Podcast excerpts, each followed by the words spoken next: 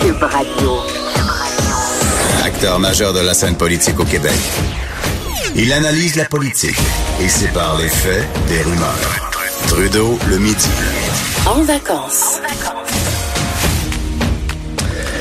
voilà, on est jeudi, vous êtes dans Trudeau euh, le midi, édition en vacances. Euh, bon, euh, Monsieur Trudeau qui vit le rêve absolument dans une des rares parties des États-Unis où il fait pas en bas de zéro. Euh, on le salue il sera de retour lundi. C'est Vincent Dessureau qui prend la relève cette semaine. bon, il fait froid, vous l'avez sûrement remarqué si vous avez mis le nez dehors. C'est moins 15 à Montréal, avec un ressenti de plus, autour de moins 25. À Québec, moins 18, ressenti de moins 27. On le savait là que cette cette partie de, de vortex polaire allait nous Et juste un mot là-dessus euh, avant de passer à nous, parce qu'il y a beaucoup de gros sujets aujourd'hui. Euh, mais bon, on a parlé de, de, des États-Unis, 75 hier des Américains qui étaient atteints par cette vague de froid. Mais il y a une des choses qui, euh, qui, qui, a frappé euh, certains utilisateurs de véhicules électriques. Nous, on est habitués à l'hiver froid. Ceux qui ont des véhicules électriques, ben, le savent qu'il y a des sérieuses limitations à l'utilisation de leurs véhicules pendant les grands froids. Mais je remarquais qu'aux États-Unis, il y en a qui ont fait un méchant saut. des gens qui ont des Tesla, qui ont des Bolt et compagnie qui se retrouvent à moins 24 à dire, ben là, moi, je, je devais faire 100 km aujourd'hui, mais ce sera pas ce sera pas possible. Euh, plusieurs messages qui euh, ben, se plaignaient des performances fortement réduites des voitures électriques. Puis euh, bon, c'est pas une nouvelle. Euh, les compagnies, les fabricants s'en cachent pas. Tesla aussi dit ben nous, nos voitures au grand froid, euh, bon, ça écope.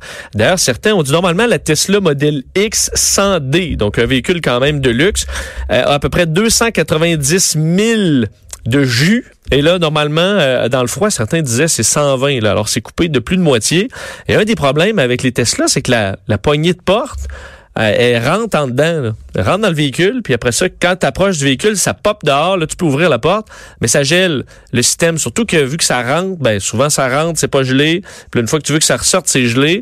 Et là, les gens voyaient des tweets à Elon Musk en disant, voyons, j'ai payé mon, mon char 70 000 pièces et la poignée, la poignée sort pas, je peux même pas forcer après, elle sort pas. Et euh, ben là-dessus, les Canadiens, on est habitués, puis il y a une vidéo qui est devenue virale d'un Canadien qui dit là, attention, là, les gens qui paniquent sur les poignées des Tesla, c'est pas un, c'est pas, elle est pas faite en cristal, votre Tesla, c'est un char. Fait que donnez un coup, un coup ça poignée avec un, un bon coup, là, puis elle ressort tout de suite. Alors, à, un moment donné, on veut, on a l'impression que les véhicules électriques, là, c'est, c'est quasiment comme un iPhone, là. Ben, non, tu peux donner un coup dessus, puis ça va ressortir, elle repop la, la, la poignée. C'est un problème que les propriétaires semblent avoir déjà eu pas mal euh, ici. Et, euh, ben, alors, faut prendre notre mal en patience pour ceux qui ont des véhicules électriques. Puis il y a même des compagnies euh, Chevrolet et autres qui sortent des conseils en disant, ben, utilisez, par exemple, le chauffe, euh, ça chauffe derrière, le banc chauffant, plutôt que la, le système de de, ventilation parce que ça consomme moins d'énergie. Alors, des façons de se réchauffer, évidemment, faire préchauffer le, le, véhicule avant euh, de partir, avant de le débrancher. Mais ça semble être un petit casse-tête pour certains qui sont pas habitués aux États-Unis euh, de voir leur véhicule être aussi amoché par le froid. Bon, le, un des gros dossiers euh, des, des dernières heures, et écoutez, c'est rendu assurément déprimant pour les gens dans l'est du Québec qui restent à Bécomo, à Godbout, à, à, Matane et aux alentours et qui ont à prendre la traverse. Là, vous dites, ben voyons, il n'y a pas encore un problème avec la traverse Matane, Bécomo, Godbout. Ben oui, et puis pas les moindres problèmes. C'est rendu une véritable saga que cette histoire-là. Hier soir, on a terminé l'émission avec Mario sur cette nouvelle qui venait de sortir de, du bureau parlementaire du Journal de Montréal, Journal de Québec. Un texte de Marc-André Gagnon qui, qui, bon, lance la nouvelle comme quoi le FA Gauthier, ce navire flambant neuf, le 2015, qui a coûté 175 millions de dollars, qui est en réparation, on le sait, pour des problèmes dans les propulseurs azimutaux, les propulseurs qui peuvent tourner à 360 degrés. Ben, on apprend qu'il sera pas prêt même cet été.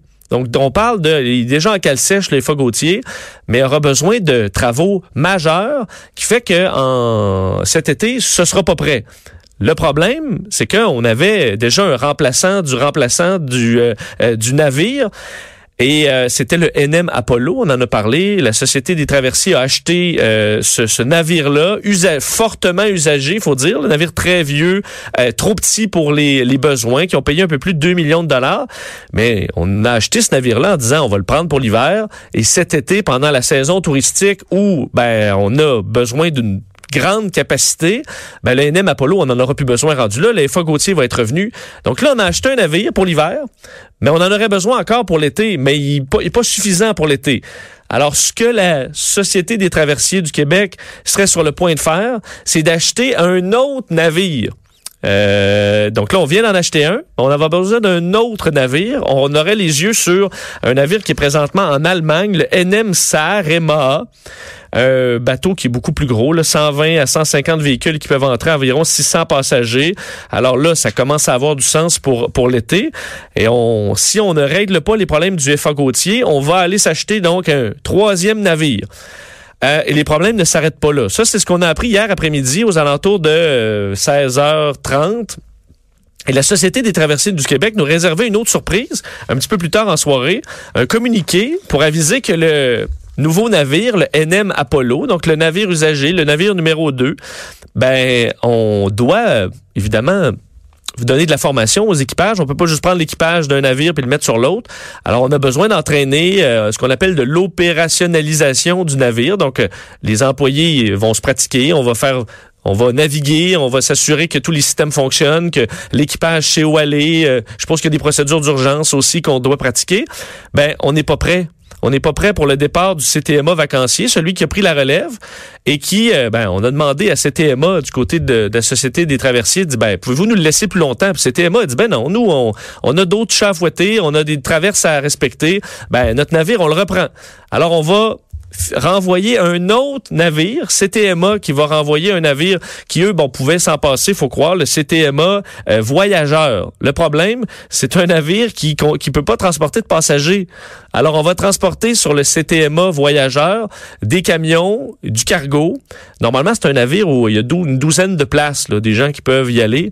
Mais euh, on n'a pas de place pour les passagers. Alors, on va faire revenir les avions qui vont refaire la traverse et ben, les voitures, on oublie ça.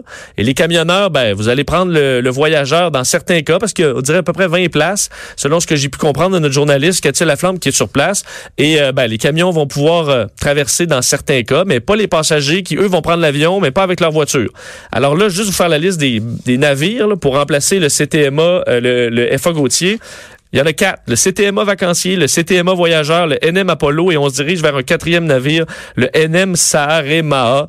Alors c'est une, écoutez, ça a plus, ça a plus de sens cette histoire-là. Ça doit décourager assurément euh, les gens dans ce dans ce coin-là qui, euh, ben, écoute, en fait, voient enfiler les problèmes. Un de ceux qui euh, s'était montré un peu exaspéré dans les dans les dernières semaines et les préfets de la MRC de Manicouagan, donc un endroit qui est touché, qui a besoin de ce service de traverse, s'appelle Marcel Ferrong. On le rejoint à l'instant. Monsieur Furlong, bonjour. Bonjour, monsieur. Euh, j'ai fait un petit résumé de, des, dernières nouvelles concernant votre traverse. Vous devez être un peu découragé de voir que là, euh, ben, on est rendu à quatre navires. Ah oui, on est vraiment découragé. Je vais vous dire, bien franchement, on trouve euh, depuis quand même pas mal de temps là, que la Société des traversiers du Québec n'a aucune aucune, euh, aucun respect de la population de l'Est du Québec. Je parle pas juste de la Côte-Nord, là, c'est un manque de respect envers tous les gens qui vivent euh, dans le Bas-Saint-Laurent, en Gaspésie, euh, qui viennent travailler sur la Côte-Nord, qui prennent le bateau régulièrement pour venir travailler, mais aussi pour venir rendre la visite à, la parenté et tout ça. Vous savez, c'est d'une tristesse inouïe là, depuis le 17 décembre là, que des gens sont obligés de canceller des voyages pour euh, transférer d'une euh, d'une rive à l'autre. Là, on trouve ça très difficile.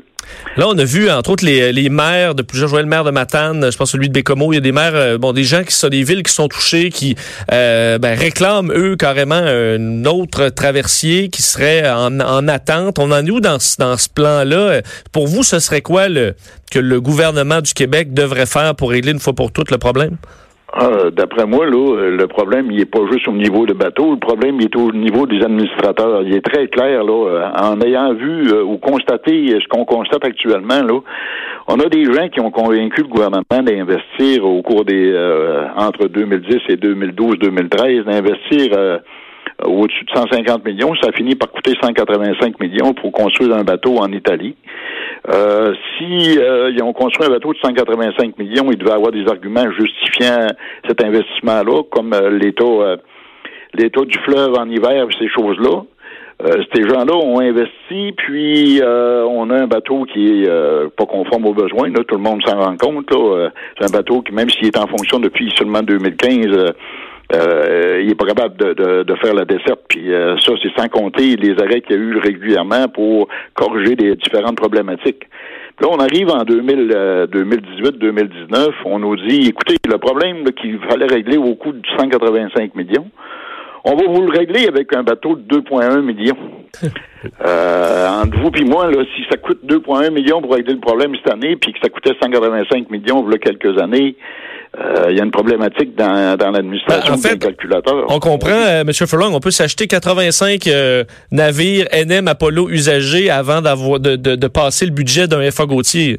Ben, c'est ça, c'est clair, il y a un écart entre les deux. Là. Comment moi, je pense que puis euh, l'autre preuve, l'autre côté, euh, Monsieur Dessureau, c'est que il y a une autre traverse pour, euh, pour accéder à la côte nord. Vous savez, la côte nord, c'est une région éloignée qui est en plus enclavée là, actuellement. Là. Puis il faut traverser soit par la rive sud avec un bateau qui traverse seulement en été ou à peu près, d'après ce qu'on constate, puis on a deux autres bateaux qui viennent d'arriver euh, euh, pour euh, traverser à Tadoussac, Baie-Sainte-Catherine, des, des, bateaux qui devaient coûter à l'origine des dizaines de millions de dollars, puis finalement chacun a coûté presque 150 ou 175 millions de dollars chaque. Puis ces bateaux-là, est-ce que ça valait vraiment la peine d'investir autant d'argent pour ça? au début, là, on avait un estimé qui, qui était raisonnable par rapport à la construction d'un pont sur la rivière Saguenay. Puis finalement, on arrive avec un coût pour construire ces bateaux-là qui est probablement supérieur à la construction d'un pont euh, d'un pont fonctionnel, si on veut. Pas un pont exceptionnel, mais un pont fonctionnel. Et là, euh, bon, la situation avec le, nouveau bateau, celui qui arrive en renfort, c'est le CTMA Voyageur, un, navire cargo là, qui a pas d'endroit, je pense qu'il y a une douzaine de places, là, des gens qui peuvent, euh, bon, euh, normalement voyager avec ce navire-là. on peut loger une vingtaine de camions seulement. Les autres, les passagers vont devoir reprendre le service aérien, mais de ce qu'on comprend, sans la voiture.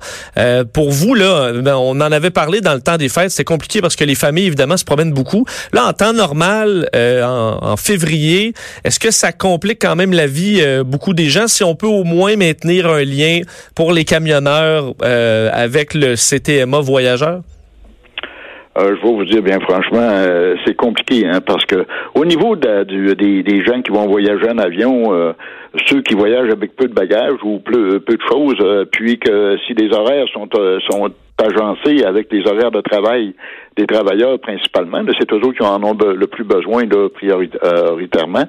Le transport en avion, ça peut euh, combler les besoins de certains des des, euh, euh, des utilisateurs des, normalement de la, desserte maritime.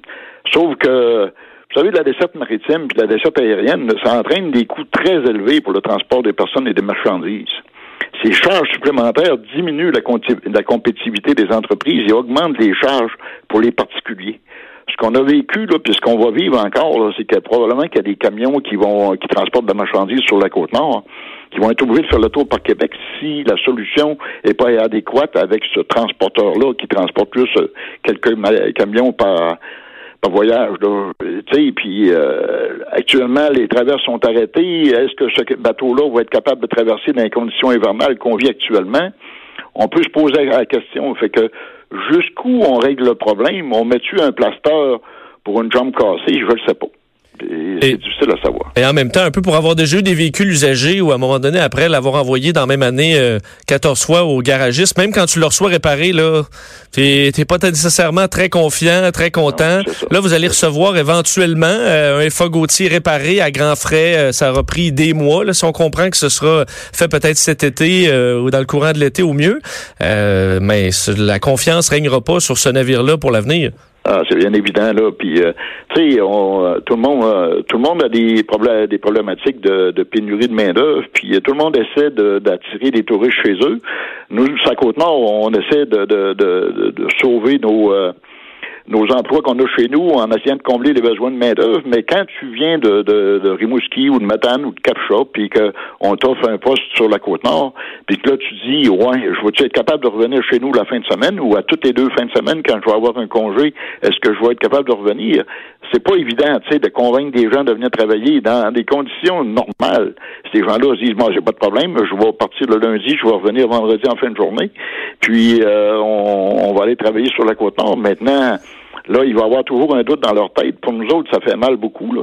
Puis les touristes, c'est la même chose. Là. Les touristes qui vont s'en venir puis qui prévoyaient tourner euh, d'une rive à l'autre par le par le FA Gauthier en, bon état, là, ils se disent ouais, on embarque sur un rafio ou quoi, on fait quoi là? Fait que euh, c'est un questionnement, je vous dis, je vous dis, là, il y a une problématique là euh, qui visuellement, puis dans notre euh, dans, dans, dans, notre imaginaire, là, il y a un doute euh, sur la qualité de la gestion à la STQ.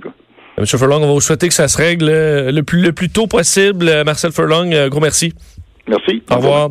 préfet de la MRC de Manicouagan à qui on parlait sur ces, ces déboires. Juste vous rappeler, donc FA Gauthier, c'est le navire qu'on devrait avoir. Là, présentement, ben, on a pris le CTMA vacancier qui euh, ben, remplace en attendant qu'on reçoive le, NM Apollo qu'on a acheté. Euh, mais là, le NM Apollo, il est pas prêt. Alors là, on fait venir le CTMA Voyageur. Le CTMA Voyageur, euh, c'est un bateau pour les pour le, cargo. Ça marche pas. Alors on va le prendre jusqu'à temps que le NM Apollo soit prêt. Mais le NM Apollo, lui, il peut pas fonctionner en été parce qu'il est trop petit. Alors on va utiliser le NM Sarema jusqu'à temps qu'on revienne, après tout ce balai, euh, au FA Gautier, ben, s'il fonctionne. Ça commence à être, euh, je vous ai nommé, il y a cinq navires là-dedans. Pour un bateau, euh, en neuf à 175 millions. C'est quand même euh, c'est quand même quelque chose. On va en suivre. D'ailleurs, on a une journaliste de, de, TVA qui est arrivée sur place. On devrait lui lui parler un petit peu plus tard euh, dans la journée. Manquez pas ça.